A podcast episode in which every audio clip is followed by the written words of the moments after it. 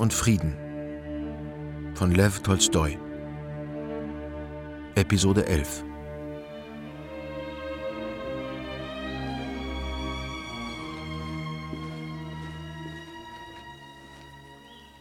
Ich würde mich einer Pflichtversäumnis schuldig machen, Graf, wenn ich... Ich meine, nach meiner Auffassung ist das Vorgefallene kein genügender Grund für ein Duell. Und es lohnt sich nicht, deswegen Blut zu vergießen. Sie haben sich hinreißen lassen. Hm. Ja, ja, es war außerordentlich töricht. Erlauben Sie mir also, Ihrem Gegner den Ausdruck Ihres Bedauerns zu überbringen. Und ich bin überzeugt, dass er bereit sein wird, Ihre Entschuldigung gelten zu lassen. Sie wissen doch, Graf, es ist viel edler, seinen Fehler einzugestehen. Eine wirkliche, ernsthafte und beabsichtigte Beleidigung liegt doch auf keiner Seite vor. Erlauben Sie mir also Ihrem Gegner. Nein, was gibt es denn da überhaupt noch zu reden? Darauf kommt es jetzt gar nicht mehr an. Sagen Sie mir lieber, bis wohin ich nachher vorgehen darf und wie ich schießen soll. Wie? Haben Sie noch nie eine Pistole in der Hand gehabt? Gerechter Himmel. Ausgerechnet Sie schießen sich mit Dolochow. Bemühen Sie sich nicht. Auf irgendeine Entschuldigung lasse ich mich nicht ein. Ich denke nicht daran. Fangen wir endlich an. Sehr richtig. Da beide Gegner auf eine Versöhnung verzichten, so bitte ich anzufangen. Wollen Sie Ihre Pistolen nehmen und sich auf Ihre Plätze begeben? Bei drei dürfen Sie bis zur Barriere vorgehen. Spätestens dort muss geschossen werden. Eins, zwei, drei.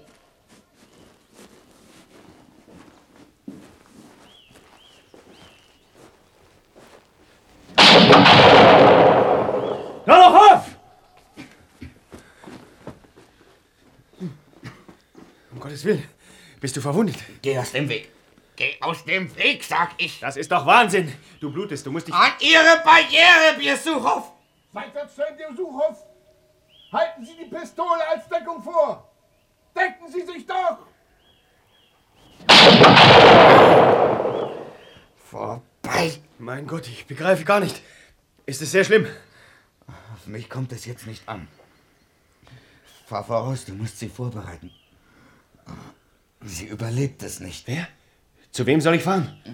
Ich habe ihr den Todesstoß gegeben. Ich habe sie umgebracht. Wenn sie mich so sieht, überlebt sie nicht. Wen meinst du denn? Meine Mutter. Meine Mutter. Mein Engel. Meine angebetete Mutter. Es bricht ihr das Herz. Fahr voraus! Rastow fuhr voraus, um Dolochows Auftrag auszuführen, und sah zu seinem größten Erstaunen, dass Dolochow, dieser Kampfhahn und Raufbold Dolochow, in Moskau mit seiner alten Mutter und seiner buckligen Schwester zusammenlebte und der zärtlichste Sohn und Bruder war. Mit dem Einsetzen des Herbstes 1806 war wieder allgemein von einem Krieg mit Napoleon die Rede. Nur sprach man jetzt mit viel mehr Eifer und Erbitterung davon als im Vorjahr.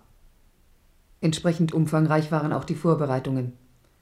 Es war nicht nur eine Aushebung von je zehn Rekruten, sondern auch von je neun Milizleuten auf das Tausend der Bevölkerung angeordnet worden. Überall hörte man Verwünschungen gegen Bonaparte, und in Moskau war von nichts anderem die Rede als von dem bevorstehenden Krieg. Dank der Bemühungen des alten Grafen Rastow ließ sich die Teilnahme Nikolais an dem Duell zwischen Dolochow und Besuchow vertuschen. Statt degradiert zu werden, wurde er als Adjutant zum Generalgouverneur von Moskau kommandiert. Wie er gehofft hatte, waren seine freundschaftlichen Beziehungen zu Dolochow durch das Duell und die darauf folgende Genesungszeit immer enger geworden. Dolochow aß häufig bei Rastows zu Mittag, versäumte nie eine Theatervorstellung, zu der Rastows gingen, und erschien sogar auf den von Rastows regelmäßig besuchten Jugendbällen bei Jogel. Er kümmerte sich auffallend viel um Sonja und gefiel allen im Hause ausnehmend gut, mit Ausnahme Nataschas, die sich eines Tages wegen Dolochow beinahe mit Nikolai überwarf. Ich will sein Wesen gar nicht verstehen. Er ist böse und gefühllos. Dein Denissow siehst du. Das ist etwas ganz anderes. Den habe ich gern. Er ist zwar auch ein bisschen leichte Ware, trinkt und bummelt recht reichlich, aber ich habe ihn doch gern und kann mich in ihn hineindenken. Ich weiß nicht recht, wie ich dir das klar machen soll. Bei Dolochow ist alles berechnet und vorher zurechtgelegt. Und das kann ich nicht leiden. Aber Denissow. Na, Denissow, das ist doch etwas ganz anderes. Man muss nur wissen, was Dolochow für eine Seele hat. Man muss nur gesehen haben, wie er zu seiner Mutter ist.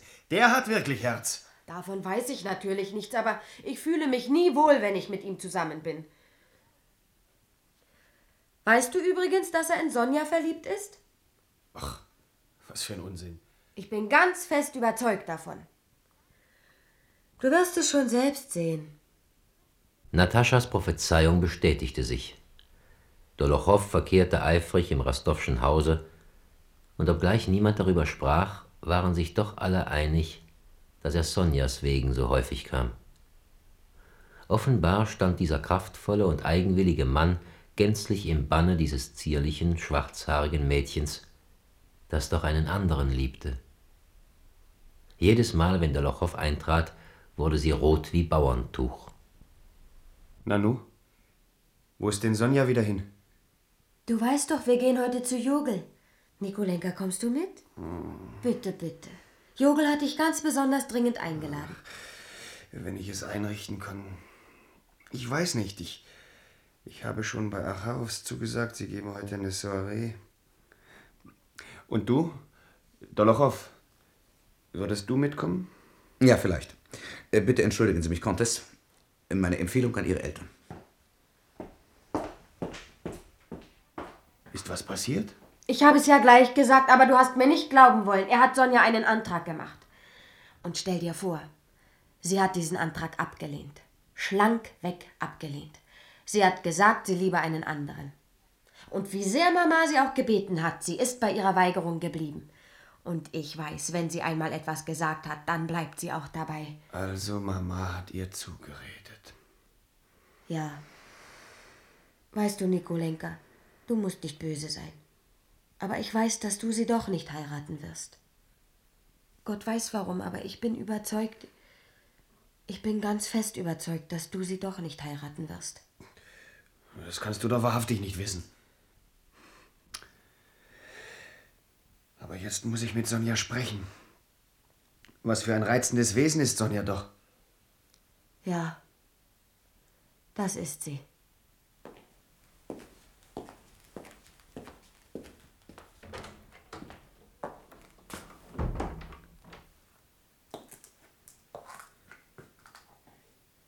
Sonja, ich muss mit Ihnen reden.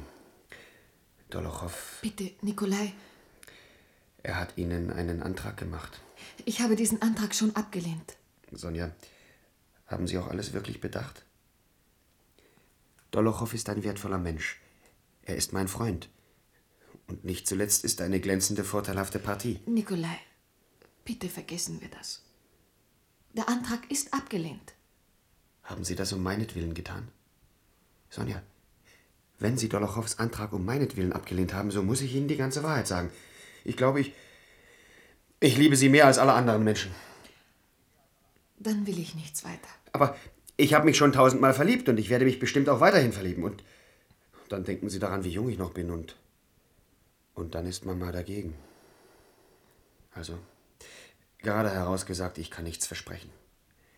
Und ich möchte Sie sehr bitten, sich Dolochows Antrag noch einmal zu überlegen. Sprechen Sie nicht so zu mir. Ich will ja nichts. Ich liebe Sie wie einen Bruder. Ich werde Sie immer lieben. Und weiter will ich nichts. Sie sind ein Engel, Sonja. Ja, ich werde Sie immer lieben. Und ich werde für keinen anderen Menschen ein solches Gefühl des Vertrauens, der Freundschaft, der Liebe haben wie für Sie. Das schwöre ich Ihnen. An den nächsten beiden Tagen bekam Nikolai Dolochow weder im Rastowschen Hause zu sehen, noch traf er ihn in seiner eigenen Wohnung an. Am dritten Tage erhielt er von Dolochow eine kurze Zuschrift. Aus Gründen, die dir bekannt sein dürften, möchte ich im Hause deiner Eltern nicht mehr verkehren. Da ich dieser Tage zur Armee abgehe, gebe ich meinen Freunden heute Abend ein kleines Abschiedsessen. Komm in den englischen Hof. Dolochow. Ah, Rostov. Wir haben uns ja eine ziemliche Zeit nicht gesehen. Ich danke dir, dass du gekommen bist. Ich war dieser Tage bei dir. Äh, Ich will nur noch ein wenig die Bank halten. Äh, Iljuschka muss auch gleich kommen. Welcher Iljuschka? Der Zigeuner mit seinen Sängern. Du kannst mitsetzen. Na, willst du nicht? Oder hast du Angst, gegen mich zu spielen? Äh, Da fällt mir ein, ich weiß nicht, ob du dich noch daran erinnern kannst. Wir sprachen einmal über das Spiel. Ich habe kein Geld bei mir. Macht nichts, ich borge dir. Tja, ein Dummkopf, wer sich auf das Glück verlässt. Beim Spiel muss man ganz genau wissen, was man will. Das möchte ich einmal ausprobieren. Ja. Bank, meine Herren. Willst du es mit dem Glück ausprobieren oder mit dem genauen Wissen? Na, Rostov, du willst wohl nicht. Oh, meine Herren, bitte das Geld gleich auf die Karten. Es könnte sonst Irrtümer geben bei der Abrechnung. Nun, so viel Kredit werde ich doch hoffentlich bei Ihnen noch haben. Das schon, aber ich fürchte mich eben zu irren. Also, bitte gleich auf die Karten, was Sie setzen wollen. Rastov, mit dir ist es etwas anderes. Wenn du kein Geld bei dir hast, verrechnen wir es eben später. Das Spiel begann. Ein Lakai reichte unaufhörlich Champagner. Nach einer Stunde hatte Nikolai bereits 800 Rubel verloren. 800 von den 2000, die ihm sein Vater gegeben hatte, mit der dringlichen Bitte, damit bis Mai auszukommen. Er wollte aufstehen, das Spiel beenden und nach Hause gehen, aber ein qualvoller Zwang hielt ihn am Tisch fest. 800? Tja, seltsam, nicht wahr? An die anderen verliere ich, aber deine Karten schlage ich bei jedem Spiel. Fürchtest du dich vielleicht vor mir? Ach, so hebt doch schon ab. Meine Herren, wie ich gehört habe, kursiert in Moskau das Gerücht, ich sei ein Falschspieler. Ich kann Ihnen also nur raten, bei mir möglichst vorsichtig zu sein. Ach, diese Moskauer Klatschbasen. Nun mach doch endlich weiter. Wie du willst. Ich habe Kör 7. Mein Gott. Na, na, die Haare brauchst du dir deswegen nicht auszureißen. Du schuldest mir jetzt 1600 Rubel. Na, weiter? Ja, ja, weiter. Nikolai hatte erneut verloren, als Dolochow der verwegene Gedanke kam, so lange zu spielen, bis Nikolais Schuld an ihn 43.000 Rubel ausmachen würde. 43. Das waren zusammen sein und Sonjas Lebensalter. Von nun ab hörte er nicht mehr, worüber sich seine Mitspieler unterhielten, und sprach selbst kein Wort. Sein Blick hing wie gebannt an Rastows Händen. Wieder 600. Ass. Paroli. Neun. Ich kann es nicht mehr einholen. Warum macht er das nur alles mit mir? Er weiß doch, was dieser Verlust für mich bedeutet. Vorbei. Eine Kugel in die Stirn. Das ist alles, was mir übrig bleibt. Meine Herren, die Zigeuner sind gekommen. Oh, ja, auf zum Souper. Äh, Machen wir Schluss. Wieso? Äh, Magst du nicht mehr? Eben wollte ich auf eine wunderschöne Karte setzen. Na, noch ein Kärtchen. Na schön. Um, ähm, um 21 Rubel. Um 21? Wie kommst du darauf? 21. Keinen Rubel mehr oder weniger. Na, egal. Mich interessiert nur, ob du meine 10 schlägst oder ob sie gewinnt. Hm. Verloren. Sie schulden mir also 43.000 Rubel, Graf. Ach, man wird doch müde vom langen Sitzen. Ja, ich bin. Ich bin auch müde geworden. Und wann wünschen Sie, dass ich das Geld in Empfang nehme? Ich kann dir die ganze Summe nicht auf einmal geben. Du musst einen Wechsel nehmen. Hör mal, Rastov, du kennst doch das Sprichwort Glück in der Liebe, Unglück im Spiel. Deine Cousine liebt dich. Ich weiß Bescheid. Deine Cousine. Meine Cousine Sonja hat damit gar nichts zu tun. Von der ist hier überhaupt nicht die Rede. Also, wann darf ich das Geld in Empfang nehmen? Morgen.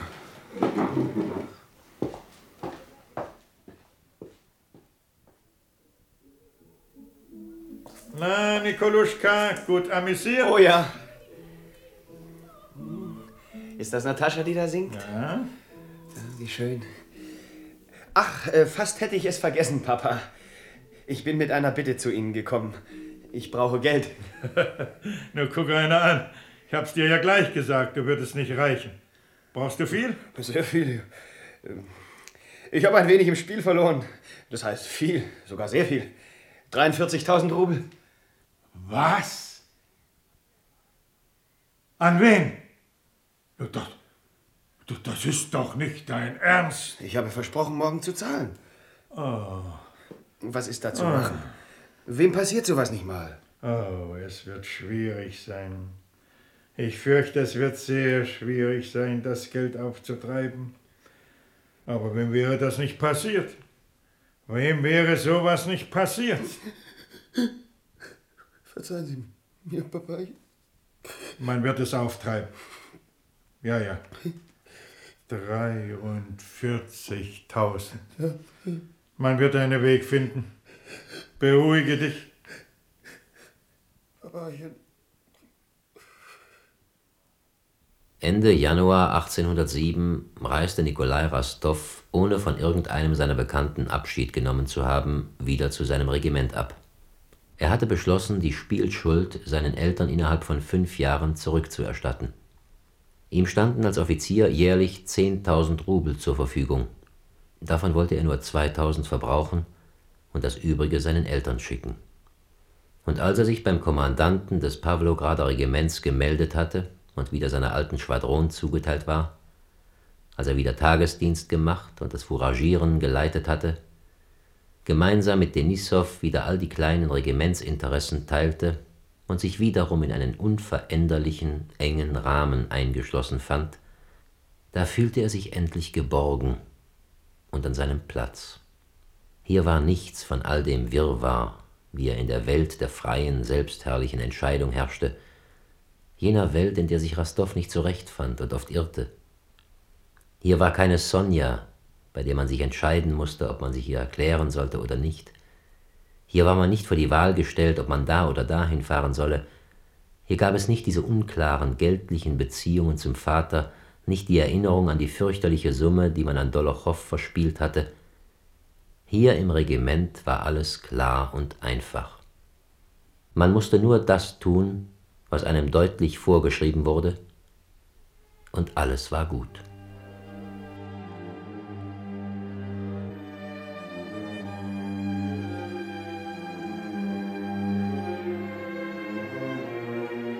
Krieg und Frieden von Lev Tolstoi, Episode 11.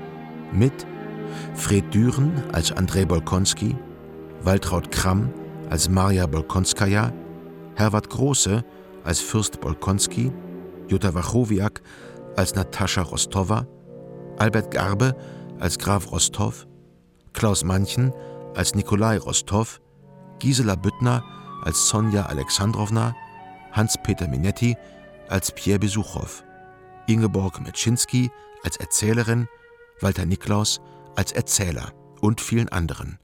Regie Werner Grunow. Produktion Rundfunk der DDR 1967. Ein Hörspiel-Podcast vom Rundfunk Berlin-Brandenburg 2023.